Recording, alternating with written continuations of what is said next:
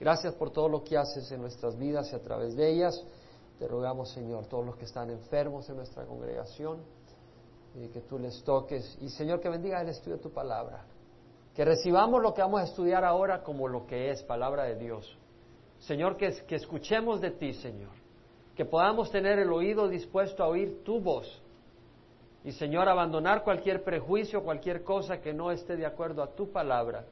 Que reconozcamos que tu palabra es principal. Y, Señor, que podamos recibir y que el enemigo no distorsione ni inquiete, pero que el corazón nuestro sea fiel para recibir tu palabra y producir fruto para vida eterna. En nombre de Jesús. Amén. Señor les bendiga. Pueden sentar. Estamos en Primera de Pedro. Y seguimos, el, el, estudio de ahora es delicado. Es delicado en varios sentidos. Es delicado porque alguien puede tomar ofensa, pero siempre la palabra de Dios hay gente que se ofende. Al Señor Jesucristo mucha gente se le ofendía. Mucha cantidad de gente se le ofendía. Hasta una ocasión que él dijo, el que no come de este pan, yo soy el pan que desciende del cielo, el que coma de este pan no morirá jamás. Y, dijo, el pan es mi carne. Y, la, y, se le ofendieron los discípulos y dijeron, este habla cosas que no tiene sentido, comer su carne. Y se fueron, lo dejaron. Hubo gente que se ofendió de Jesús porque comía con prostitutas y con publicanos. Tomaron ofensa o porque comía y bebía. Porque él decía, mira, Juan Bautista vino y ayunaba y ustedes no ayunan. Y el Señor le dijo, ya vendrá el tiempo cuando la novia, el novio les sea quitado que van a ayunar. Pero ahora deja que están celebrando, están con el novio. Y entonces, pero lo criticaban por la gente con la que se metía. Siempre van a criticar. Y ahora te voy a compartir la palabra de Dios y puede que haya prejuicios en tu corazón. Pero yo oré ya para que tu corazón esté dispuesto a recibir la verdad.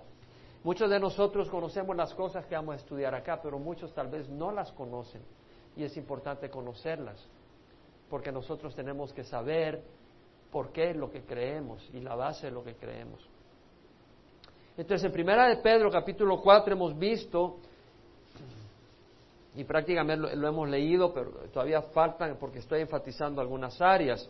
En Primera de Cuatro, capítulo 1 Pedro capítulo 4, leímos de que Pedro habla del sufrimiento y dice, no, sorprendáis, no sorprendáis del fuego de prueba que ha venido para probaros, como si alguna cosa extraña os estuviera aconteciendo. Y hablamos de ese sufrimiento del que el Pedro dice que viene a los cristianos.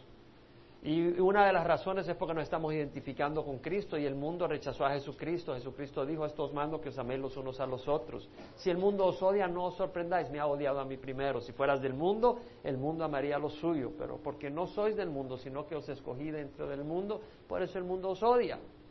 Acordaos la palabra que yo os dije, un siervo no es mayor que su Señor. Si me persiguieron a mí, os perseguirán a vosotros. Si reguardaron mi palabra, guardarán la vuestra. Entonces sabemos de que el cristiano tiene eh, una asociación con Cristo. Y por eso dice Pedro, en la medida en que compartís los sufrimientos de Cristo, regocijaos para que también en la revelación de su gloria os regocijéis con gran alegría. Entonces Pedro nos hace ver de que vamos a tener una identificación con Cristo y esta identificación trae sufrimientos. El mundo nos va en cierta manera a rechazar.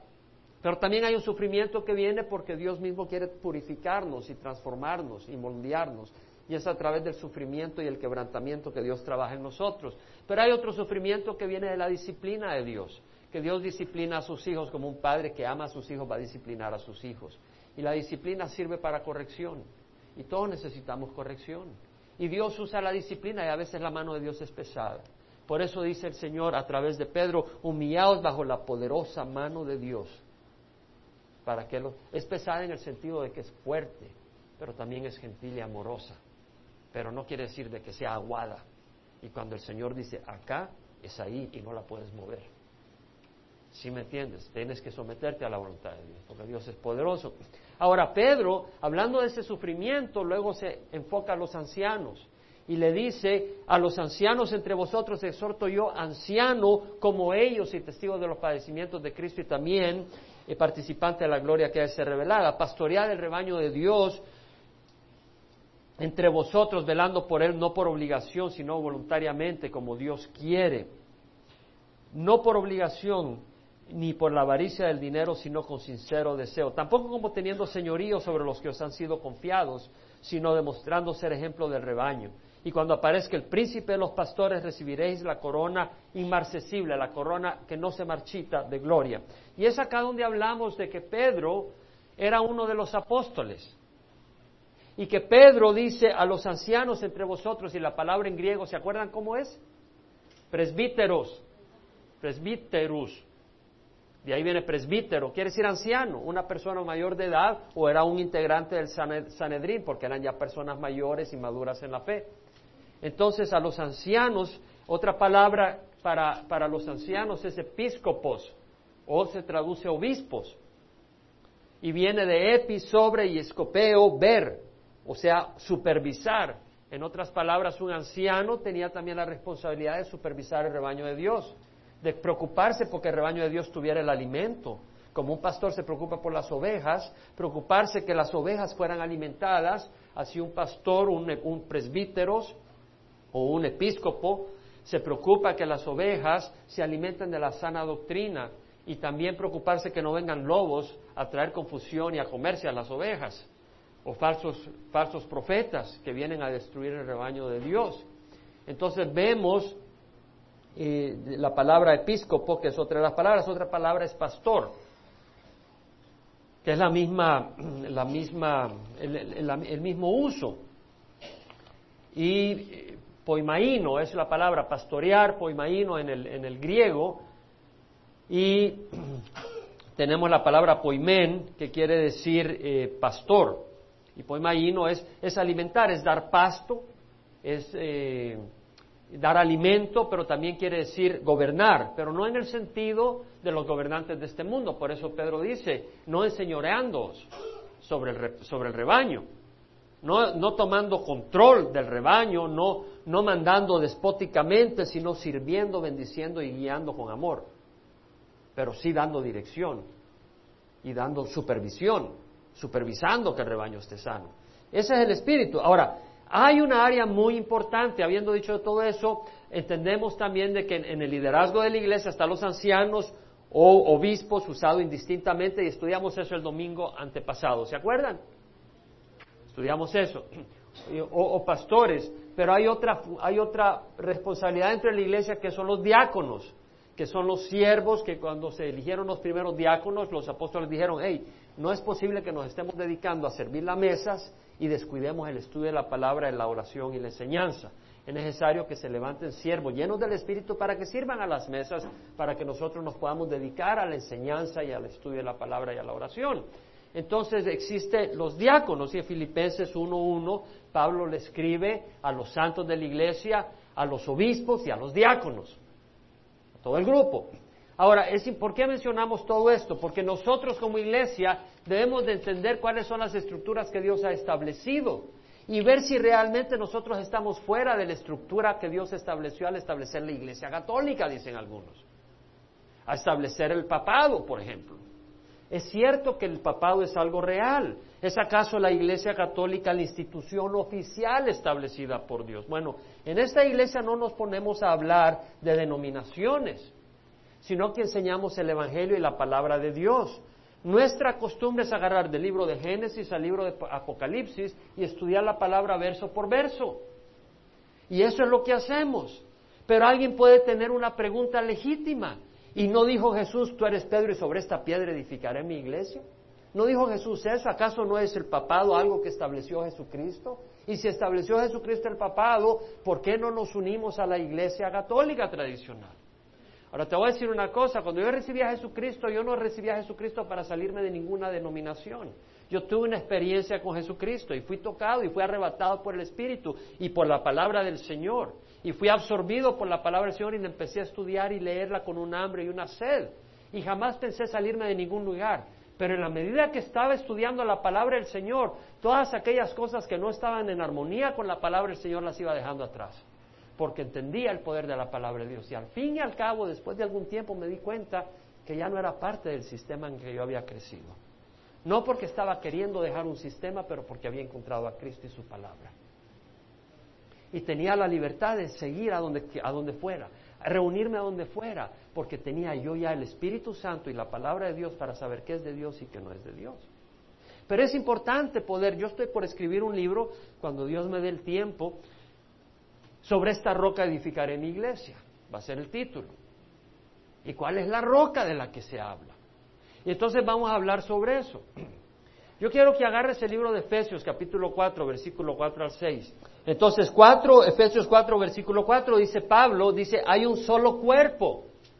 No dice hay una denominación, hay un cuerpo.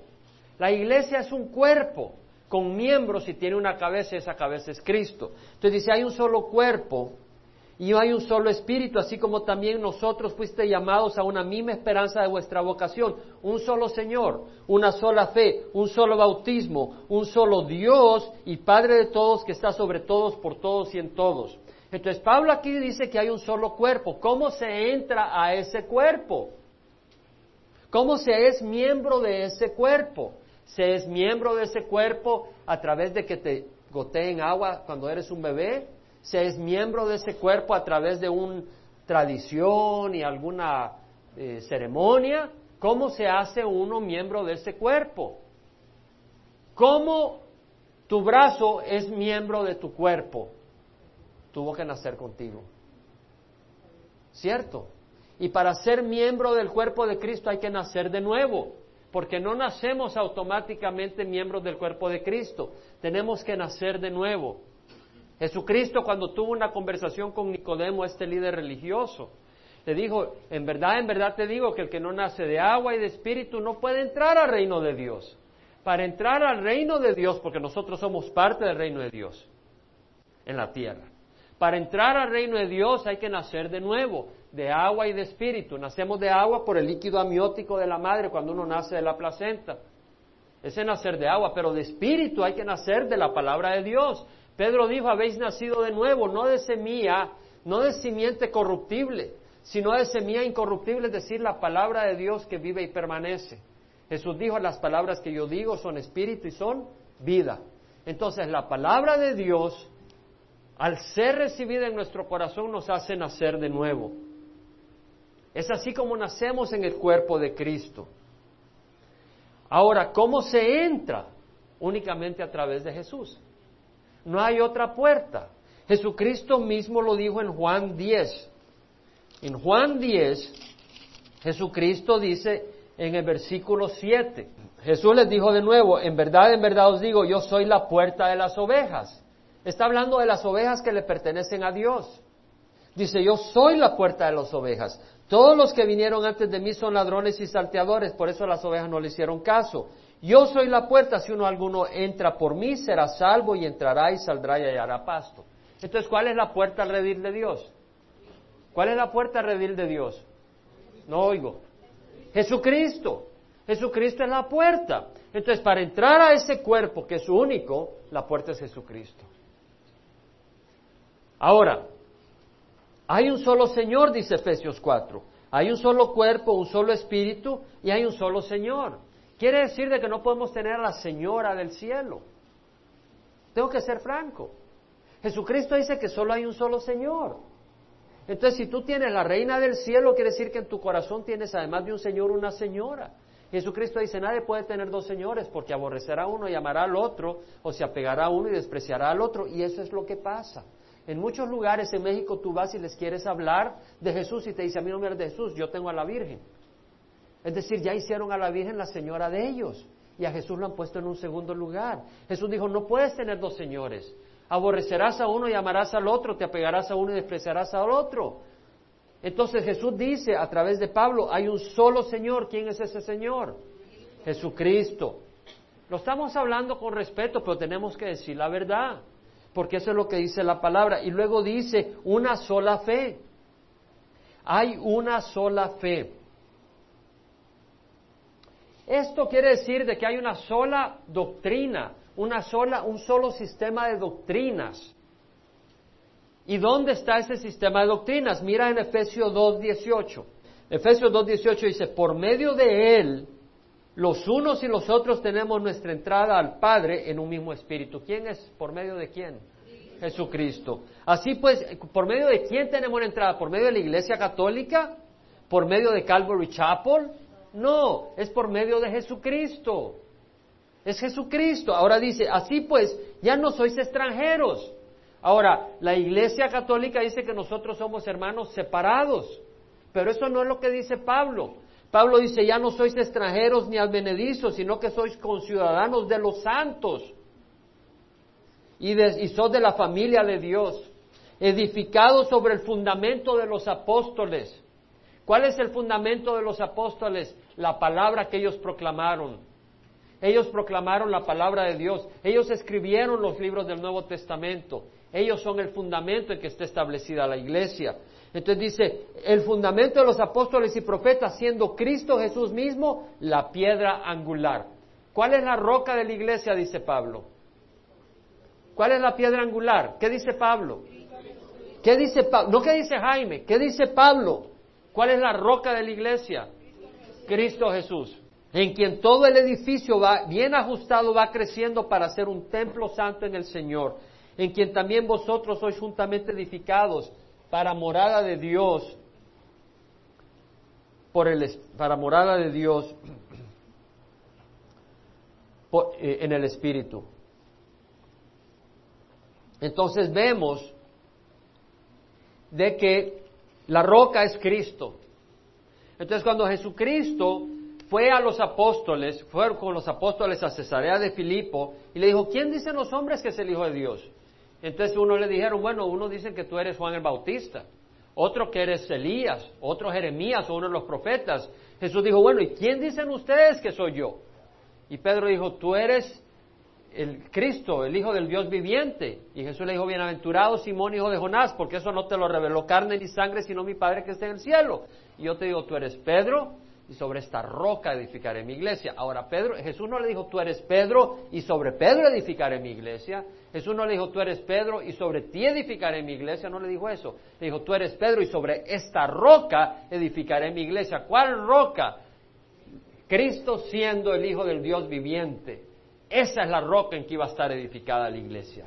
Y eso fue lo que entendió Pablo cuando dice, la iglesia está fundada en el fundamento de los apóstoles, siendo Cristo la piedra angular. Y eso fue lo que entendió Pedro mismo, porque Pedro en la primera epístola de Pedro, capítulo 2, dice en el versículo 4, dice, viniendo a él como a una piedra viva, desechada por los hombres, pero escogida y preciosa delante de Dios también vosotros como piedras vivas, también nosotros somos piedras, así como Pedro, pero la roca fundamental en la que está fundada la iglesia es Cristo.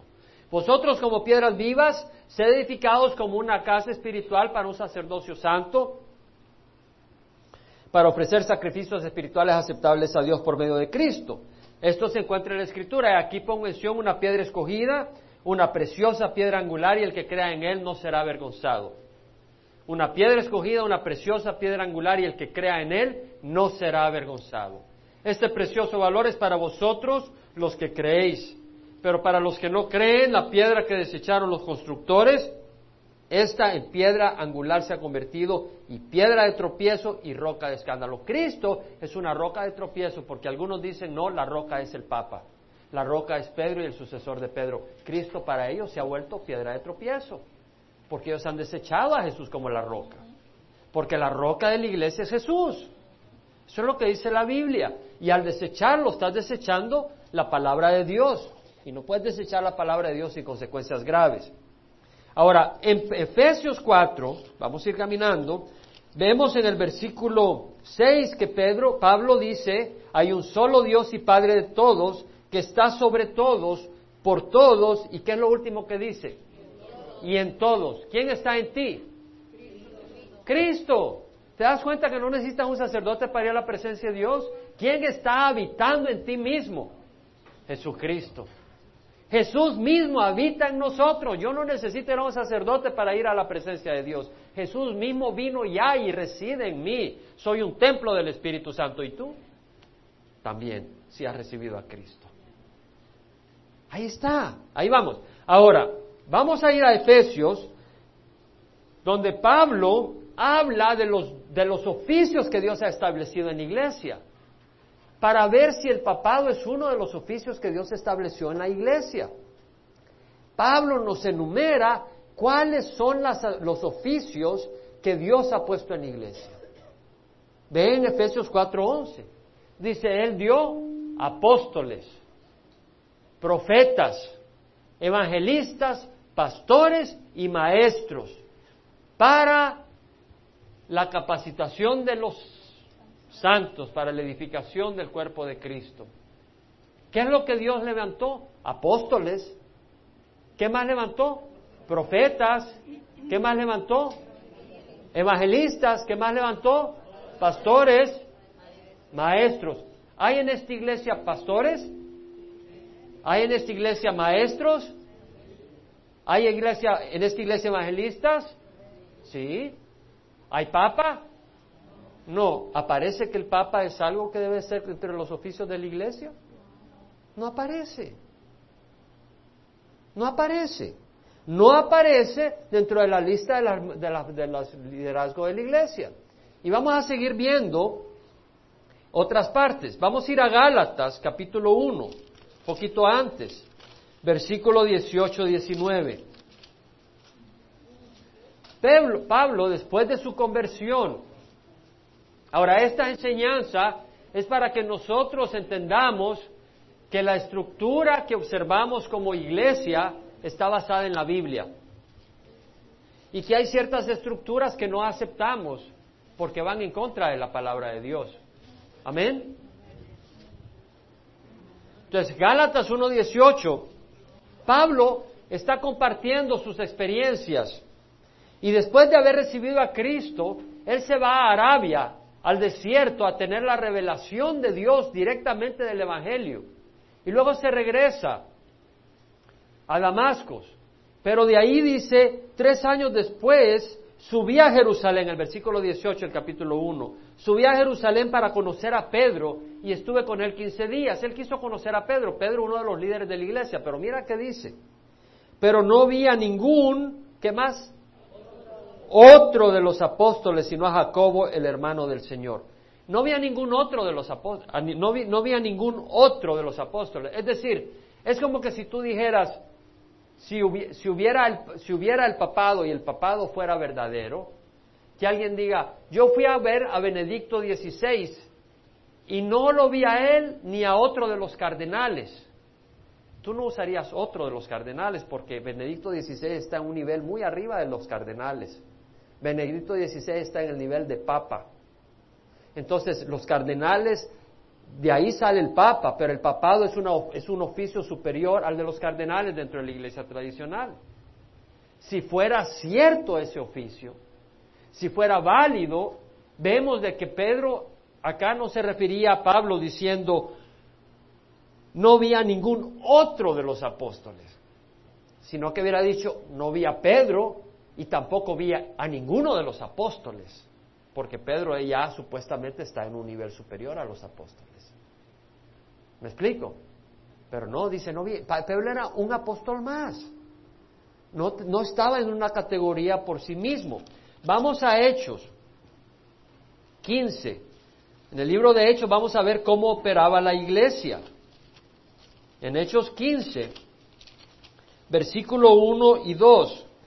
Después del primer viaje misionero de Pablo, Pablo comparte cuando regresaron a Antioquía, de donde habían sido enviados a su viaje misionero, cómo vinieron algunos judaizantes que demandaban que había que circuncidarse, si no, no se podía ser salvo.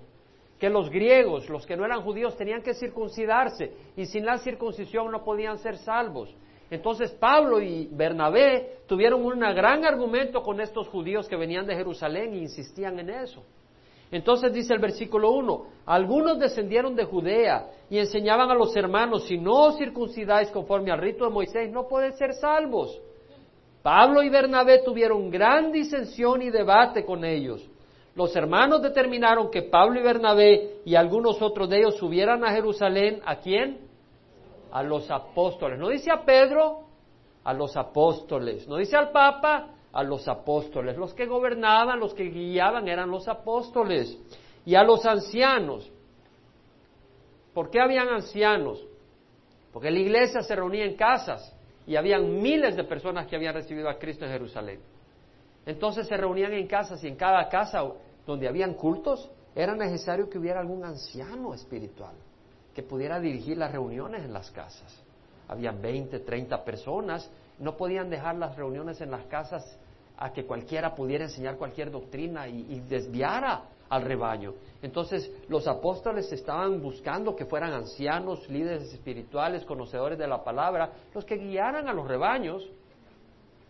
Entonces dice, se reunieron los ancianos, fueron a tratar a los apóstoles y ancianos esta cuestión. Ahora, en el versículo 6 al 19 vemos la interacción que ocurre. Y en esta interacción podemos ver la posición que tiene Pedro dentro de la iglesia. No porque nos lo diga fulano o mengano, sino por lo que la misma Biblia nos enseña. Amén. ¿Estamos con mente crítica evaluando o no? Versículo, versículo 6 dice, los apóstoles y los ancianos se reunieron para considerar este asunto. Y después de mucho debate, Pedro se levantó, él era uno de los líderes. Y les dijo, hermanos, vosotros sabéis que en los primeros días Dios escogió de entre vosotros que por mi boca los gentiles oyeran la palabra del Evangelio y creyeran. Y Dios que conoce el corazón les dio testimonio dándoles el Espíritu Santo, así como también nos lo dio a nosotros. Pedro dice, hey, los gentiles recibieron a Cristo porque Dios me llevó a mí, a Cornelio. ¿Se acuerdan que lo llevó a donde Cornelio para compartir? Y Cornelio y su casa recibió al Señor. Fueron los primeros gentiles que recibieron al Señor. Entonces dice, Dios me escogió a mí para compartir el Evangelio con los gentiles, pero Él no hace ninguna distinción entre nosotros y ellos, purificando por la fe sus corazones. ¿Por qué tentáis a Dios poniendo sobre el cuello de los discípulos un yugo que ni nuestros padres ni nosotros hemos podido llevar? Sabemos más bien que somos salvos por la gracia del Señor, es decir, no por la circuncisión. Está hablando, el yugo de la circuncisión es una carga muy pesada, porque se la vamos a poner a los gentiles, que se tengan que circuncidar. La multitud hizo silencio y escuchaban a Bernabé y a Pablo, es decir, Pedro habló, pero no fue suficiente. Pablo habló también y Bernabé habló. Y hablaron de las señales y prodigios que Dios había hecho entre los gentiles por medio de ellos. Cuando terminaron de hablar, Jacobo respondió diciendo, y ponga atención, escuchadme hermanos, Simón ha relatado cómo Dios al principio tuvo bien tomar de entre los gentiles un pueblo para su nombre. Y con esto concuerdan las palabras de los profetas. ¿Qué está diciendo? ¿Qué está diciendo Jacobo? Que lo que está diciendo Pedro está bien no porque lo dijo Pedro, pero porque está de acuerdo a lo que dijeron los profetas. ¿Sí me explico? Está respaldando lo que dijo Pedro con lo que escribió los profetas. Entonces dice después de este, lo que dice, ahora dice, por tanto yo juzgo Jacob dice, yo juzgo. Ahora, si Benedicto XVI da una opinión, yo te aseguro que los otros cardenales dicen, bueno, yo juzgo. Si él dice, se acabó. Pero acá vemos que Jacobo dice, yo juzgo que no molestemos a los que entre los gentiles se convierten a Dios, sino que le escribamos que se obtengan de cosas contaminadas para los ídolos. ¿Por qué? Porque hay judíos en todo lugar. Y si tú, tú, comes carne que ha sido entregada a un ídolo, eh, los judíos se van a ofender y vamos a hacer causa de tropiezo. Dice, no. O fornicación, no quiere decir de que podía robar, pero la fornicación era un pecado rampante dentro del pueblo. Gentil y dice, hey, eh, tenemos gracia para hacer cosas, pero no para pecar en fornicación, dice, dice la iglesia. Y del estrangulado de la sangre. Vemos en el capítulo 2 de Gálata cuál era la opinión que tenía Pablo de Pedro. Pablo habla de esa experiencia cuando después de su primer viaje misionero va a Jerusalén con Bernabé y llevan a Tito y van a discutir estas cosas. Y dice, después de 14 años subió otra vez a Jerusalén con Bernabé llevando también a Tito. Subí por causa de una revelación, es decir, el Evangelio. Y les presenté el Evangelio que predico entre los gentiles, pero lo hice en privado a los que tenían alta reputación pero para cerciorarme de que no corría ni había corrido en vano. Pero ni un Tito que estaba conmigo fue obligado a circuncidarse aunque era griego. Esto fue por causa de los falsos hermanos introducidos secretamente que se habían infiltrado para espiar la libertad que tenemos en Cristo Jesús a fin de someternos a la esclavitud. Es decir, Pablo dice, habían hermanos que nos querían hacer esclavos de hombres, de tradiciones de hombres, y yo no lo toleré. Dice, ni por un momento cedimos para no someternos a fin de que la verdad del Evangelio permanezca con vosotros. Pablo dice, yo no me someto a ninguna tradición de hombres si va a ir contra el Evangelio. Y dice, y aquellos que tenían reputación de ser algo, ¿quiénes tenían reputación de ser algo? ¿Quiénes? Los apóstoles, Pedro, todos ellos. Dice, lo que eran nada me importa, Dios no hace acepción de personas. Pues bien, los que tenían reputación nada me enseñaron. ¿Quién le enseñó a Pablo? ¿Quién le enseñó a Pablo? Dios lo llevó a la Arabia y le reveló el Evangelio en Arabia. Sino al contrario, al ver que se me había encomendado el Evangelio a los de la circuncisión, así como Pedro lo había sido a los de la circuncisión, porque aquel que obró eficazmente para con Pedro en su apostolado a los de la circuncisión, también obró eficazmente para conmigo en el apostolado de los gentiles, y a reconocer la gracia que se me había dado, Jacobo, Pedro y Juan, que eran considerados como columnas, nos dieron a mí y a Bernabé la diestra de compañerismo para que nosotros fuéramos los gentiles y ellos a los de la circuncisión. Aquí hay mucho. Número uno, ¿a quién fue llamado Pablo? ¿A qué grupo? A los gentiles. ¿A qué grupo fue llamado Pedro?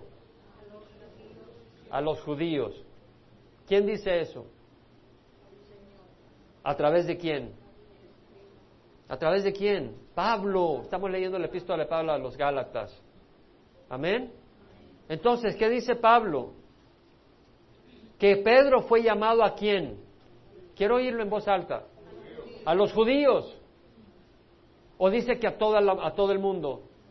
Dice que, dice que Pedro fue el Papa universal. ¿Dice eso? No, dice que Pedro fue llamado para llevar el Evangelio a quién? A los judíos. ¿En dónde estaba Pedro?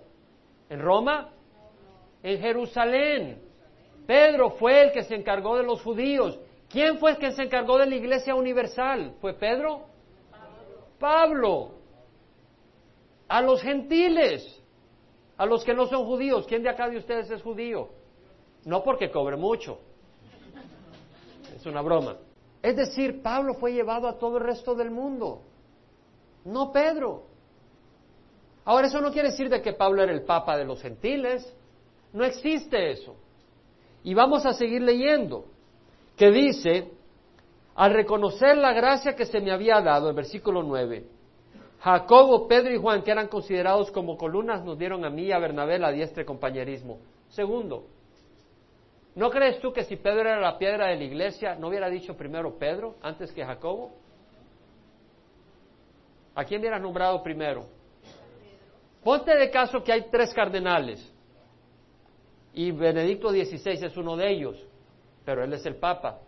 Al mencionarlos, ¿tú mencionarías a un cardenal, al otro, luego al Papa y a otro cardenal?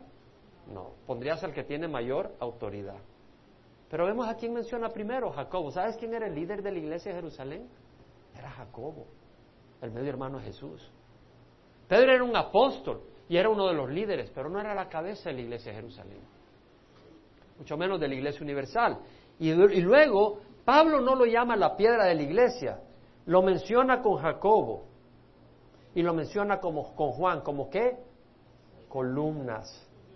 Columnas en el sentido de que las enseñanzas de ellos, las enseñanzas de ellos son columnas de la iglesia. No estamos leyendo ahorita Pablo, no estamos leyendo a Pablo es columna de la iglesia también. Pero en Jerusalén los que estaban y eran columnas era Pedro. Pedro escribió epístolas. Y esas epístolas son columnas de la iglesia. Entonces vemos eh, lo que nos enseña la palabra del Señor. Además, Pablo dice que Jacobo, Pedro y Juan les extendieron la diestra de compañerismo. Eran colegas, eran sus guates. Pedro no dijo yo soy el Papa, ustedes están abajo. No, eran los guates, eran colegas en la obra del Señor. Cuando me escribe Fernando, siempre dice, tu consiervo hermano en la obra del Señor. Consiervo, somos consiervos, trabajamos juntos en la obra del Señor. Ahora, vamos a seguir leyendo, no te canses.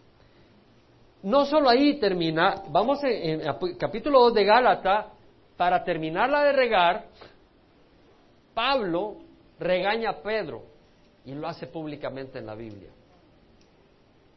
Y lo regaña porque estaba distorsionando casi la doctrina.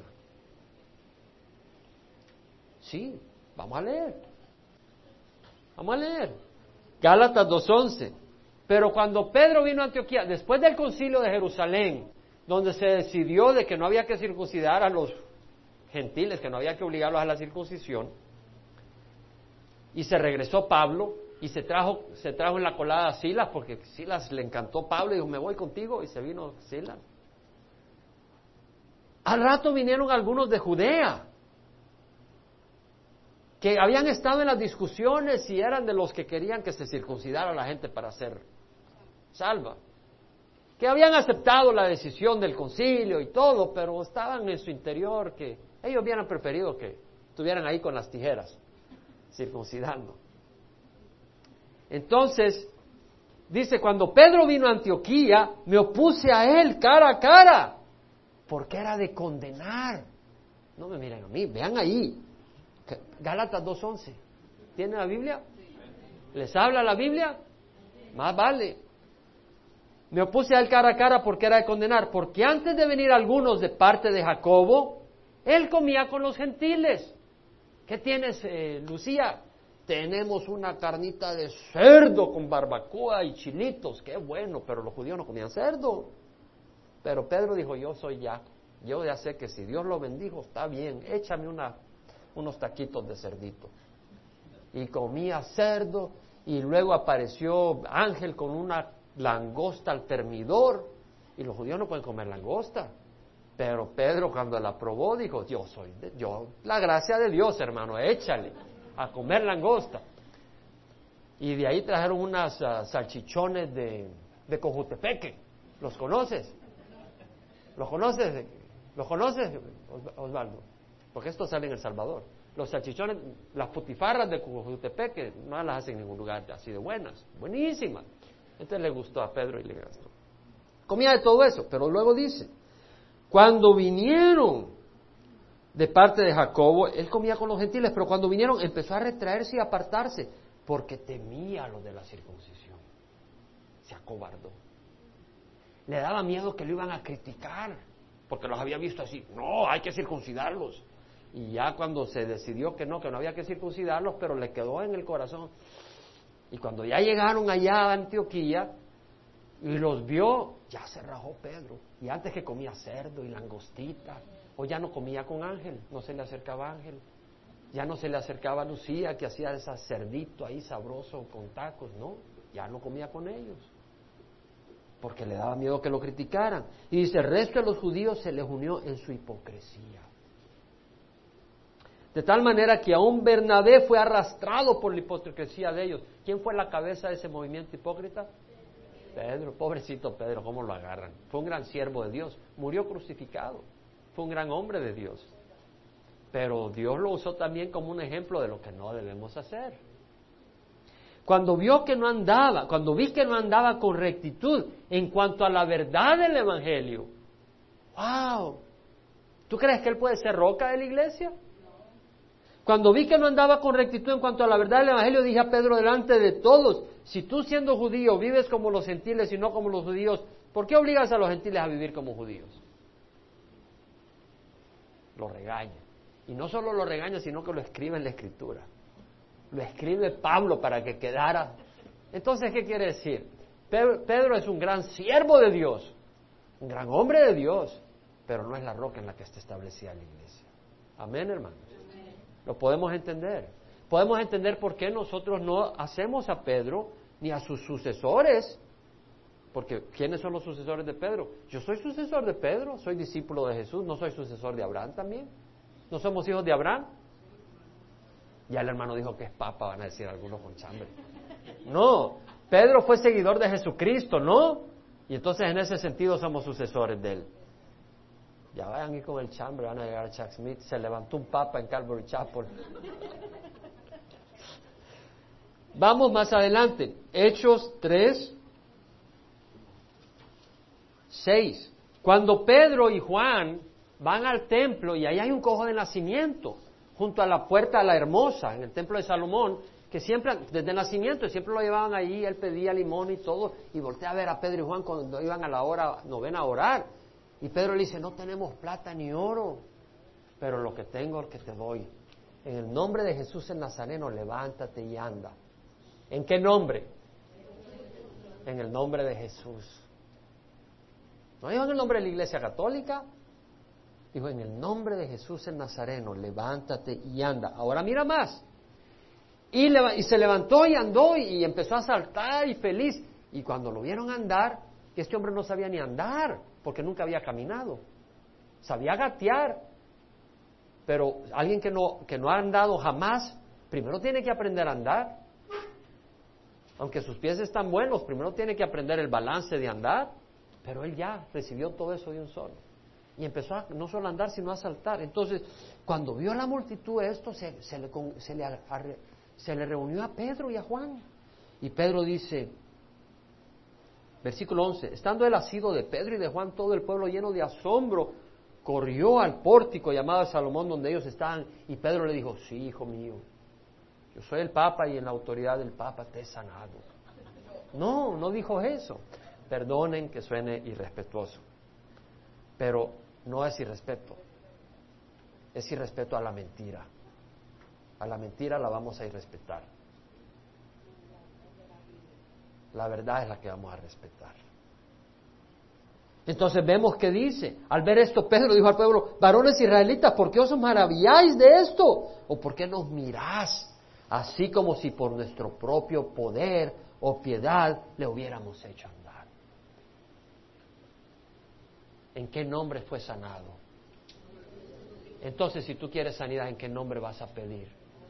La Iglesia Católica dice, pide en nombre de Pedro, porque San Pedro hace milagros, ¿no? ¿Qué dice la Biblia? En el nombre de Jesucristo. ¿Qué dijo Pedro? En el nombre de Jesucristo. Vemos estas cosas. En Hechos 10, es cuando Pedro lleva el Evangelio a Cornelio y a estos gentiles. Cornelio era un centurión romano temeroso de Dios, ofrecía ofrendas para el templo, eh, oraba, hacía obras de caridad, era temeroso del, del, Dios de los judíos y Dios se le apareció. Un ángel se le apareció y dijo, hey, manda a llamar a Pedro, que él te va a decir lo que tienes que hacer para ser salvo.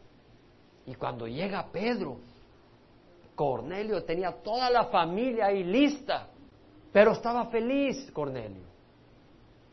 Y cuando llega y ve a Pedro, versículo 25, sucedió que cuando Pedro iba a entrar, Cornelio salió a recibirlo y postrándole a sus pies, lo honró, lo adoró. La palabra es proscoineo, honrar o adorar. O sea, le, mostró esa, esa atención. Y Pedro lo levantó, póntete de pie, yo soy hombre como tú. ¿Y qué pasa allá al Vaticano cuando llega alguien a, ver a su santidad el Papa? Hay que arrodillarse, porque en mi casa llegaron monseñores. Y cuando llegó un monseñor una vez, nos enseñaron que había que besarle el anillo. Sí, yo ya besé anillos. Era pequeño y, y, pues se huyó. No sabía más, nada mejor. No sé qué sabor tenía, pero yo sentí que había hecho algo bueno. ¿verdad? Y, nos inclinamos y todo ante el Monseñor, ¿verdad? No te voy a decir el nombre para que ya no te metas en problemas. Pero lo que te quiero decir es que demos una actitud distinta. Ahora, agarré un artículo que habla que el Papa es infalible. Ustedes han oído hablar de la infalibilidad del Papa. La infalibilidad del Papa es una doctrina establecida por la Iglesia Católica en el año 1870. por muchos años no se, creí, no se sabía, pero en el año 1870 se estableció que el Papa cuando habla cosa de doctrina es infalible, no puede lo que dice es. Entonces me fui al internet y agarré un artículo eh, a www.catholic.net y el artículo es por George Sims Johnston y él dice, este es un católico que cree lo que él dice, pero está totalmente en contra de la Biblia. Dice, el lo voy a traducir al español. Dice, el plan de nuestra redención incluye la enseñanza de una iglesia construida sobre la roca de Pedro. Cristo le dio ese nombre al apóstol en Cesarea de Filipo. Ya dijimos que la roca no era Pedro, sino quién? Jesucristo. Y cuando Jesús habló de en esta roca estableceré mi iglesia, se refiere a Cristo el Mesías, la roca de la iglesia. En 1 Corintios 3:11 Pablo dice, nadie puede poner otro fundamento que el que ya está puesto, el cual es Jesucristo. En Mateo 7, 24 a 29, Jesús, Jesús mismo dio una parábola y dijo, os enseñaré a quién es aquel, a quién se asemeja aquel que escucha la palabra de Dios y la pone en práctica. Es semejante a aquel hombre que construyó su casa sobre la roca. Y vinieron las lluvias y los torrentes y azotaron los vientos, pero no se cayó, porque estaba construida sobre la roca. Pero aquel que es necio e insensato es como aquel que construye la casa sobre la arena. Y vino la lluvia, vinieron los torrentes, soplaron los vientos y grande fue su destrucción. Ese es el que escucha, pero no la sigue. ¿Qué? La palabra de Dios. No las doctrinas de la iglesia, no las tradiciones de la iglesia, la palabra de Dios. Entonces, ¿cuál es la roca que dice Jesús? La palabra de Dios. El que escucha y obedece la palabra de Dios es el que construye la casa sobre la roca. Entonces, lo que nos está enseñando acá la Biblia, a través de los labios de Jesús, es que nosotros debemos de construir nuestra casa espiritual sobre la palabra de Dios. Sobre la palabra de Dios, no sobre hombres o tradiciones. Dice este hombre, The Bible was never meant to stand alone as a separate authority. Y es claro, porque eso es lo que se me enseñó a mí. La Biblia jamás se escribió con la idea de que sea ella una autoridad sola. Dice, no. El cuerpo místico de Cristo preserva el depósito de la fe, de la cual la escritura es parte de ese depósito. O sea, ellos dicen que el depósito de la fe es la Biblia y la tradición de la Iglesia Católica. Vamos a ver qué dice la Biblia. Vamos a ver qué dice la Biblia. En Hechos 17:11, Pablo en su viaje misionero pasa a Berea, después de estar en Tesalónica. ¿Ya lo tenemos? Y dice, estos, los de Berea, eran más nobles que los de Tesalónica, pues recibieron la palabra con toda solicitud, escudriñando diariamente las escrituras para ver si estas cosas eran así. ¿Qué es lo que está diciendo Pablo? Que la gente de Berea eran nobles. ¿Por qué? Porque antes de tragarse lo que Pablo decía, chequearon si estaba de acuerdo con las escrituras. Es decir, los de Berea no le hubieran creído a Pablo si no hubiera estado de acuerdo con la escritura. ¿Vemos o no vemos? Quiere decir que nadie puede traer un sistema de enseñanza que vaya contra la escritura y decir, es que ahora la escritura ha evolucionado y esta es la nueva enseñanza. El que trae una enseñanza nueva que va contra la escritura del tiempo de los apóstoles no es una enseñanza aceptable. Amén. Vamos a ir más. Marco 7, 6 al 9. Aquí no busco ofender a nadie, pero ustedes saben de que aquí nunca buscamos tirarle a ninguna organización, pero estudiamos la palabra del Señor.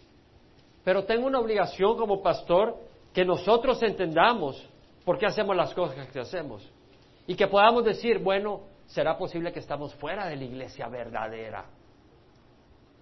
No, no estamos fuera de la iglesia verdadera. De hecho, somos la iglesia verdadera. Porque estamos viendo qué es lo que define la iglesia verdadera. Y el que se desvía deja de ser la iglesia verdadera. Lo vamos a leer. No hoy, porque no creo que tengamos el tiempo, pero lo vamos a investigar. Pero hoy vamos a cubrir algunas áreas. En Marcos 6, 7, perdón, Marcos 7, 6 al 9, Jesús les dijo, bien profetizó Isaías de vosotros, hipócritas, como está escrito. Este pueblo con los labios me honra, pero su corazón está muy lejos de mí. Hello, ¿hemos estado ahí o no? Repeticiones vanas. rezo tras rezo tras rezo, pero en el corazón huyendo de Dios. ¿Verdad? Ay Dios santo, ay Virgencita, dame este trabajo, dame este novio, Virgencita, Dios santo, San Pedro, San Lucas, San Juan, San Bartolomé. Pero en tu corazón lo único que quieres es pasarlas, tener, tener un cojín en la noche, o que te cocinen, o te traigan dinero y un carrito, y vestidos bonitos y perfumes caros. En vano me rinden culto, enseñando como doctrinas preceptos de hombres. Dejando el mandamiento de Dios os aferráis a la tradición de los hombres. También les decía, astutamente violáis el mandamiento de Dios para guardar vuestra tradición. ¿Qué está diciendo el Señor? ¿Se puede poner la tradición a la par de la enseñanza de la palabra? No. Hay que guardar la palabra de Dios. Mateo 24, 35, Jesús dijo, cielos y tierra pasarán, pero mis palabras no pasarán. Según de Timoteo 3, 16, Pablo dijo, toda escritura es inspirada por Dios y es útil para enseñar, reprender, corregir e instruir en justicia, a fin de que el hombre de Dios sea perfecto, equipado para toda buena obra. ¿Qué necesitamos para poder ser equipados en toda buena obra? La palabra de Dios. ¿Qué necesitamos para dirigir nuestra vida? La palabra de Dios, no la tradición de los hombres.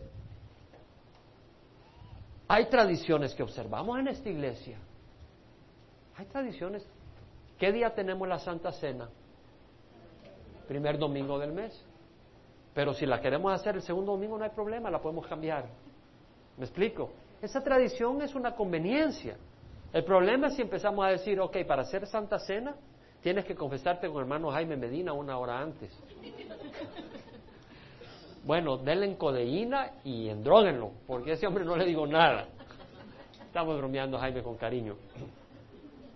Amén, hermanos. Entonces ya eso no es de la Biblia. Porque somos lavados con qué? Con la sangre de Jesucristo.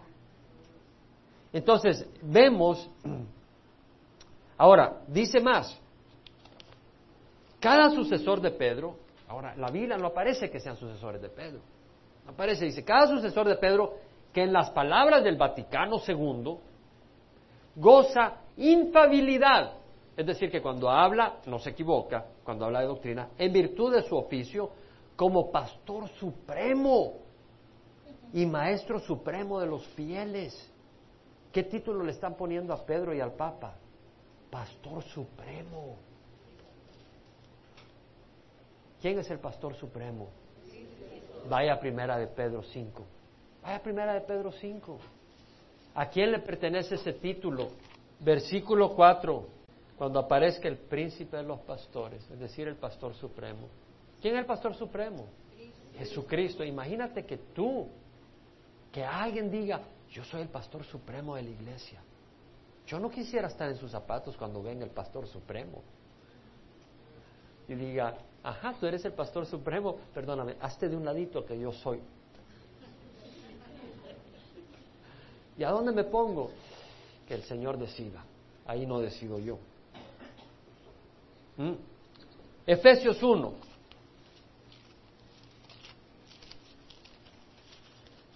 ¿Están tomando nota, hermanos? Porque aquí hay versículos que ustedes tienen que poder compartir con otros, con amor. No todo el mundo puede aceptar la verdad, ¿eh? A veces hay que ir poquito a poquito, porque si no se asustan. Pero esta es la verdad. That's the word of God. Esta es la palabra de Dios. 1.19. Pablo habla de la extraordinaria grandeza del poder de Dios para los que creemos.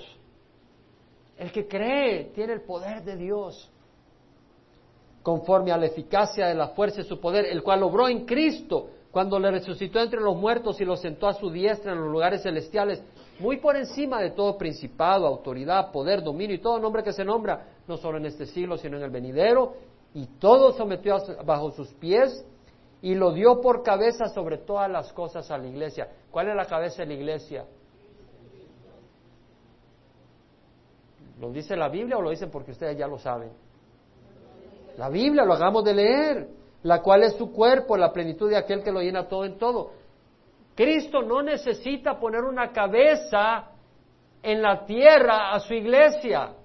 Porque sabes qué? Cristo está con nosotros.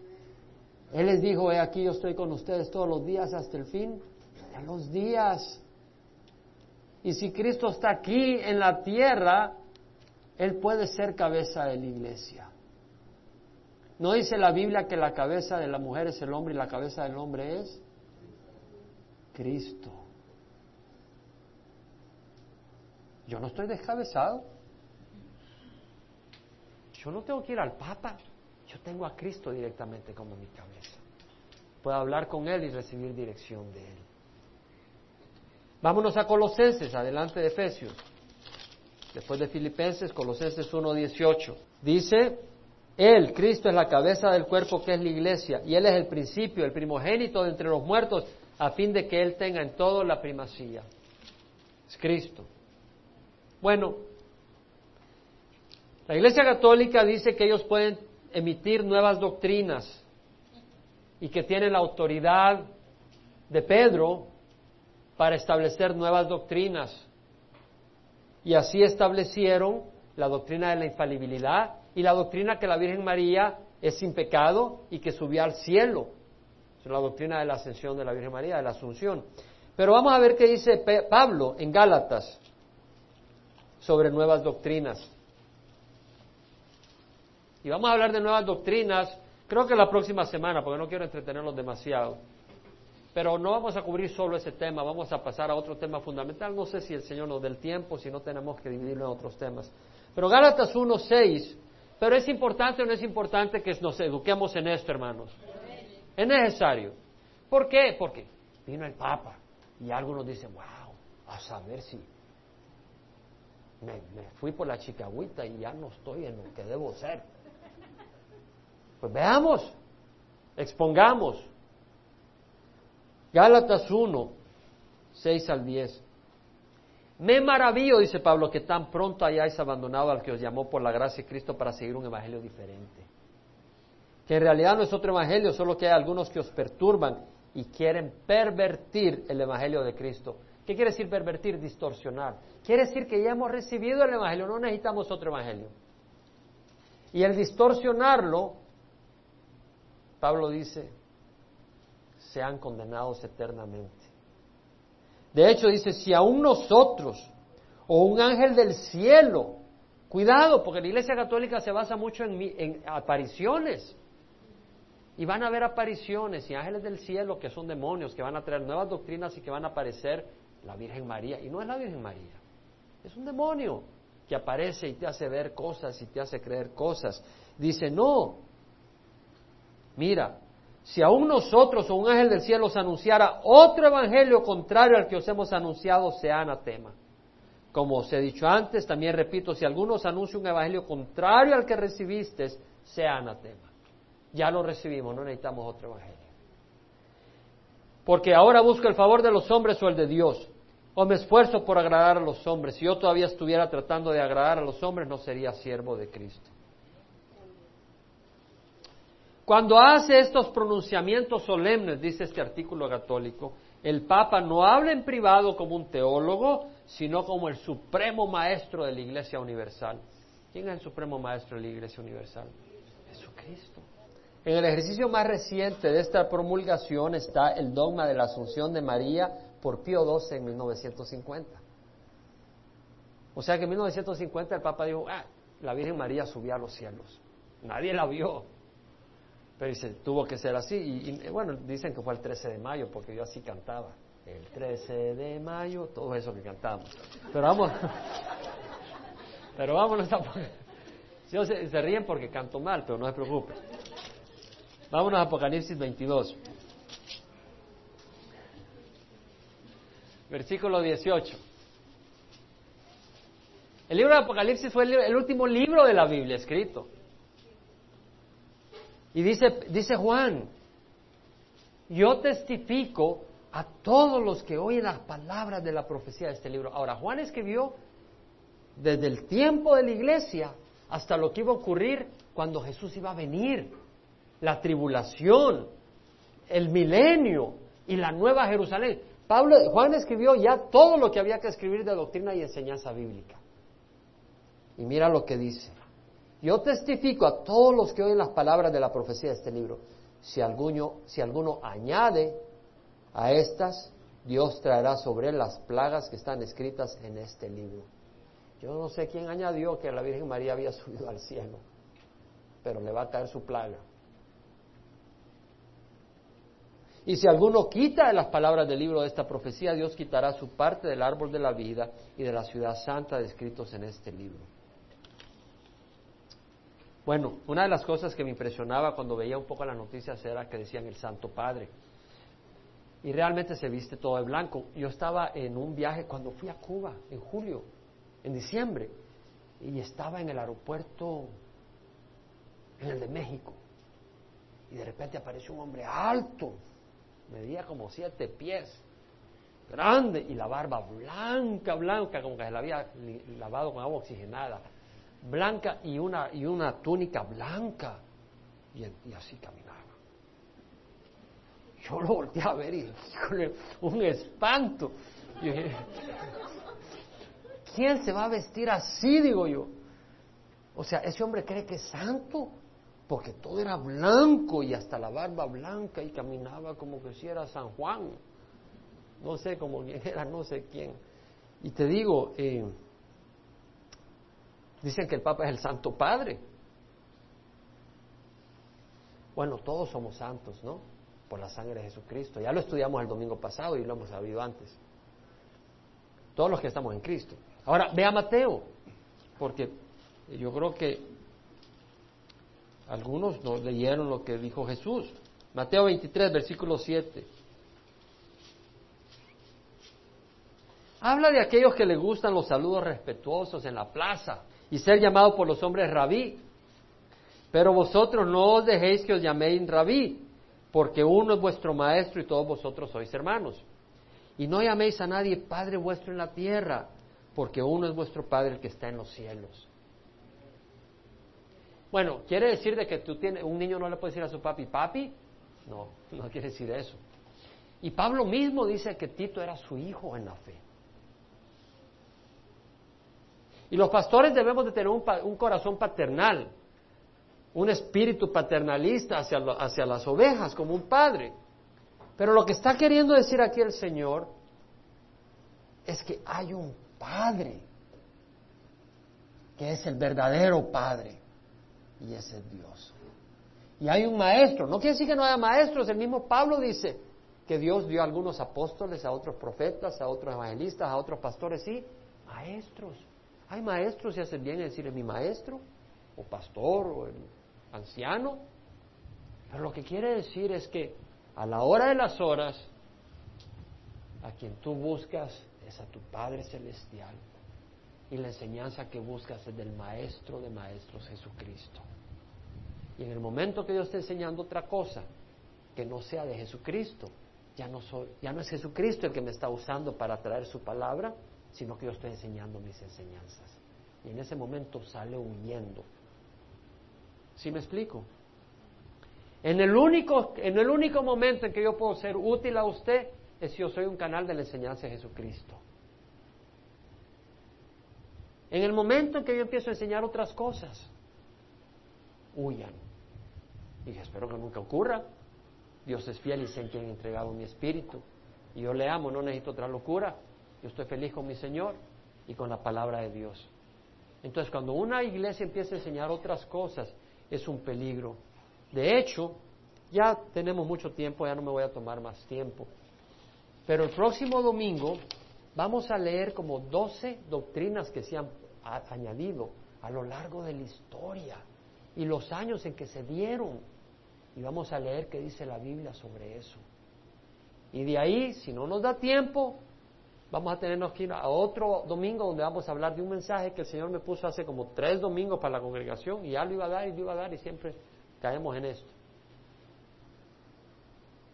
Vamos a hacer como Pedro, viniendo a Él, como una piedra viva desechada por los hombres, pero escogida y preciosa de Dios.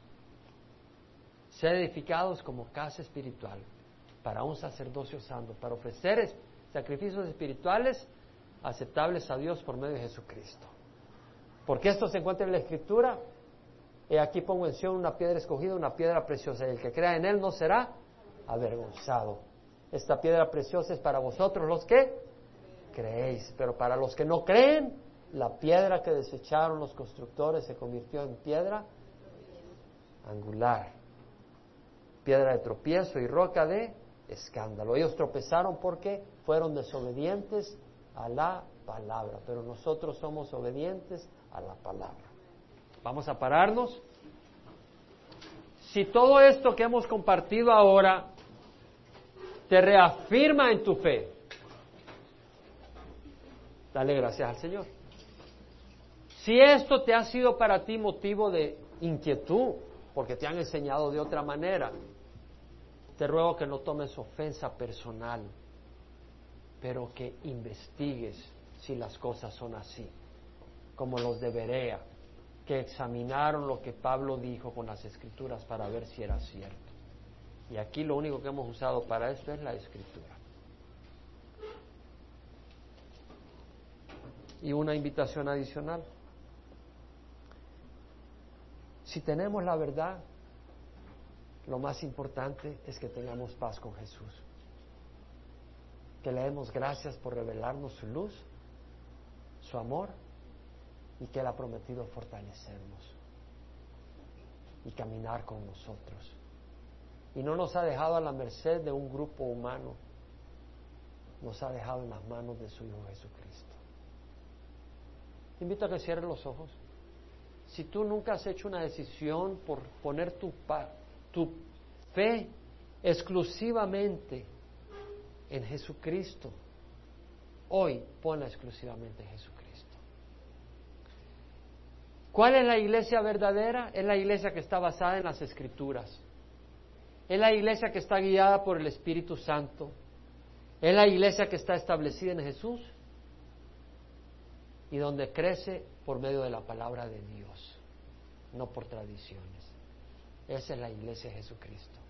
Y esa iglesia no tiene el nombre de una denominación, se llama el cuerpo de Cristo. Muchos de Calvary Chapel pertenecemos a esa iglesia. Espero que todos, pero siempre se cuela gente. Y hay algunos que aunque vayan con las apariencias, en su corazón están tras otras cosas, tras el dinero, tras el sexo y no tras Jesucristo. Y hay otras denominaciones, y de las distintas denominaciones, ahí está la iglesia de Cristo, en aquellos que han entrado por la puerta que es Jesucristo, en aquellos que han hecho a Jesucristo la roca de sus vidas, aquellos que han estado establecidos en la palabra de Dios. Ahí tú ofrece tu corazón a Jesús una vez más y gózate con esta alabanza.